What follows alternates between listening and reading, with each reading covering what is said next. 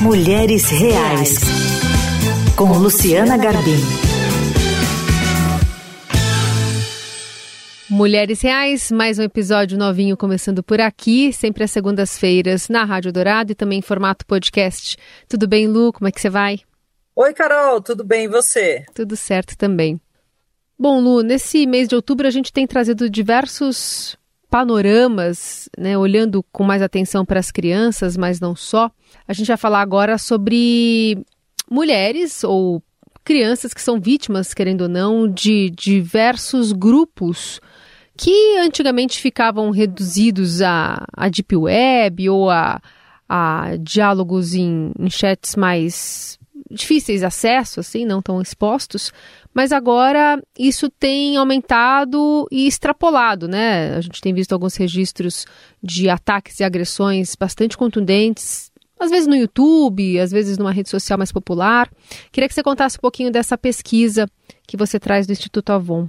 Pois é, Carol, eu achei bem chocantes os dados. Essa pesquisa aborda a chamada cultura dos chans. O que, que são chans?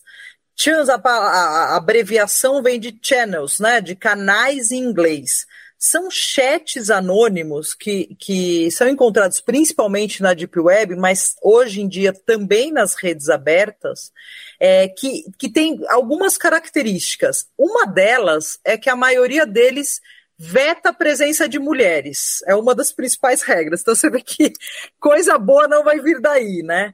Então, é, são, são fóruns, esses chats anônimos que têm crescido sem controle e, que, entre outras coisas, o que, que eles fazem? Eles incentivam ataques misóginos, né?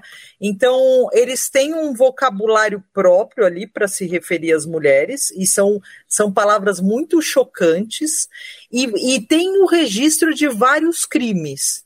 Então, o Instituto Avon fez uma pesquisa chamada Misoginia e Violência contra Mulheres na Internet, um levantamento sobre fóruns anônimos e descobriu, por exemplo, que enquanto em 2021 o movimento nesses chans era de aproximadamente 19 posts por semana, em 2023 passou para 228, mas não por semana, por hora. Então, assim, se multiplicou muito durante a pandemia. E, e, e, também é muito. Essas, essas discussões aparecem também muito em grupos de aplicativos de mensagens. Então, nessa pesquisa, eles avaliaram 10 chans ali, 10 canais grandes, e avaliaram 47 grupos de aplicativos de mensagens. Né? É, eles descobriram muita, muita coisa sobre pornografia, e aí, nesses, nesses boards que eles chamam, né, que são esses, essas abas temáticas dentro desses canais, é, se incentiva muito a prática de crimes, por exemplo, você vazar imagens de menores de idade, ou muitos conteúdos que flertam ali com pornografia infantil, com zoofilia. É, tem muito conteúdo de meninas, né, de meninas menores de idade, de crianças. É, eles se referem a essas meninas com termos muito pejorativos, muito depreciativos, e, e as mulheres aparecem assim como uma fonte de profundo desconforto para esses participantes, né? É, e, e quando as mulheres não correspondem às expectativas desses participantes, eles é, coordenam, articulam ataques para essas mulheres. E esses ataques, eles extrapolam o mundo virtual muitas vezes esses ataques depois são, são feitos no mundo real também. Então, principalmente mulheres que têm exposição em redes sociais, às vezes celebridades, influenciadoras, algumas chegam a receber ameaças de morte desse pessoal, né? Por meio ali dos, das redes sociais. Então, é muito assustador. E isso não. O mais assustador para mim, ao ver a pesquisa, é que não é só na Deep Web. Você tem muito também nessas redes abertas, já como YouTube, Twitter. E o que demonstra que não há nenhum tipo de medo, né? Por eles. Não, não há medo, não, tem nenhum tipo de controle.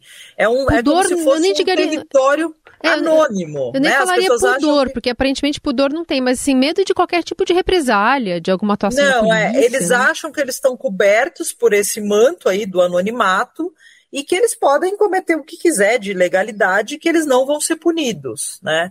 Então, você tem muito isso de divulgação na autoridade de imagens, essa coisa do stalking, né? É, dessa perseguição também online e offline. É, e isso acaba afetando muito a vida assim, de, de mulheres, de meninas, né? geram prejuízos afetivos, emocionais. E aí, na pesquisa, eles alertam para isso, assim, para essas consequências no mundo real. Por exemplo, abandono de emprego, abandono da escola, saída de redes sociais, até tentativas de suicídio. Então é um problema muito sério, assim, é um caso muito sério. É, e, e acho que é legal a gente fazer esse alerta porque deveria ter gente olhando para isso, autoridades olhando para isso. Uhum. Nesse caso, a influência é na vida das vítimas, né? Porque deve se sentir incapaz de lidar com isso, porque se sentem é, descobertas, por exemplo, pela lei ou por esse, por esse anonimato e pela agressão contundente desses grupos, né? Exatamente. nessa coisa de imagens, a gente falou, né, Carol, algumas semanas atrás, sobre essa coisa que agora também está ganhando muito que, é, espaço, que é o deep nude, né? De você Sim. usar imagens né, de pessoas reais em situações ali fakes, constrangedoras, para colocar a pessoa ali e depois expor isso, né? Compartilhar isso como se fosse uma verdade, né? Uhum. Então, por exemplo, pegar a foto de uma menina, o rosto ali, colocar numa foto de uma mulher sem roupa e depois compartilhar isso na escola, compartilhar isso no trabalho, para expor a, a, a mulher, a menina, a a situações vexatórias, né? Isso causa um grande prejuízo emocional depois, né? Abala muito a vida dessa pessoa. E, e saídas para isso, Lu? Acho que proibir é impossível. Então, proibir é impossível, né? Porque a internet é essa coisa enorme que a gente conhece.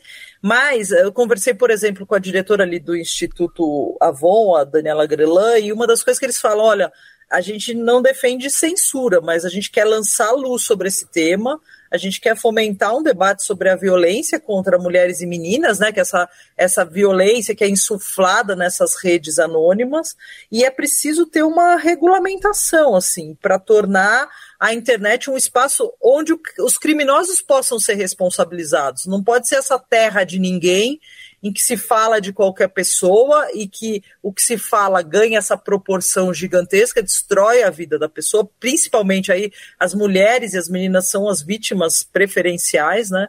E que não tenha nenhum controle, não exista nenhum tipo de regulamentação, não exista nenhum tipo de punição para esses criminosos. Então, é mais dizer que isso existe, né? Para muita gente que eu mostrei a coluna falava: "Nossa, eu nunca ouvi falar disso".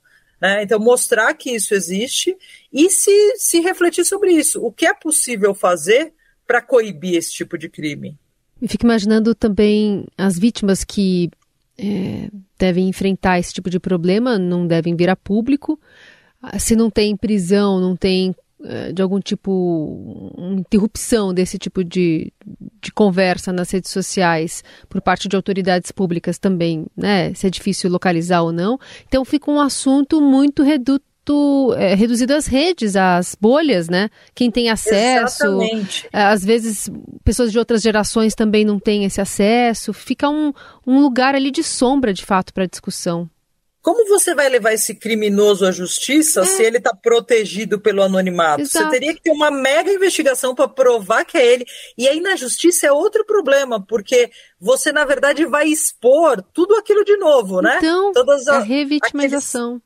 Aqueles... É isso que é o mais chocante para as vítimas, assim, tanto que a vítima às vezes prefere, mesmo que ela tenha algum tipo de prova, ela prefere não levar adiante, porque vai ficar o processo lá. Tudo aquilo que fez ela sofrer vai estar tá ali nos autos, né?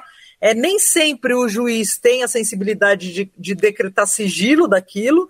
Então, uma coisa que a pessoa estava, que é uma mentira muitas vezes, que a pessoa está querendo evitar, ganha mais visibilidade ainda, né? Então é, é, muito delicado, é uma coisa que a gente precisa refletir muito enquanto sociedade sobre como lidar pra, com isso.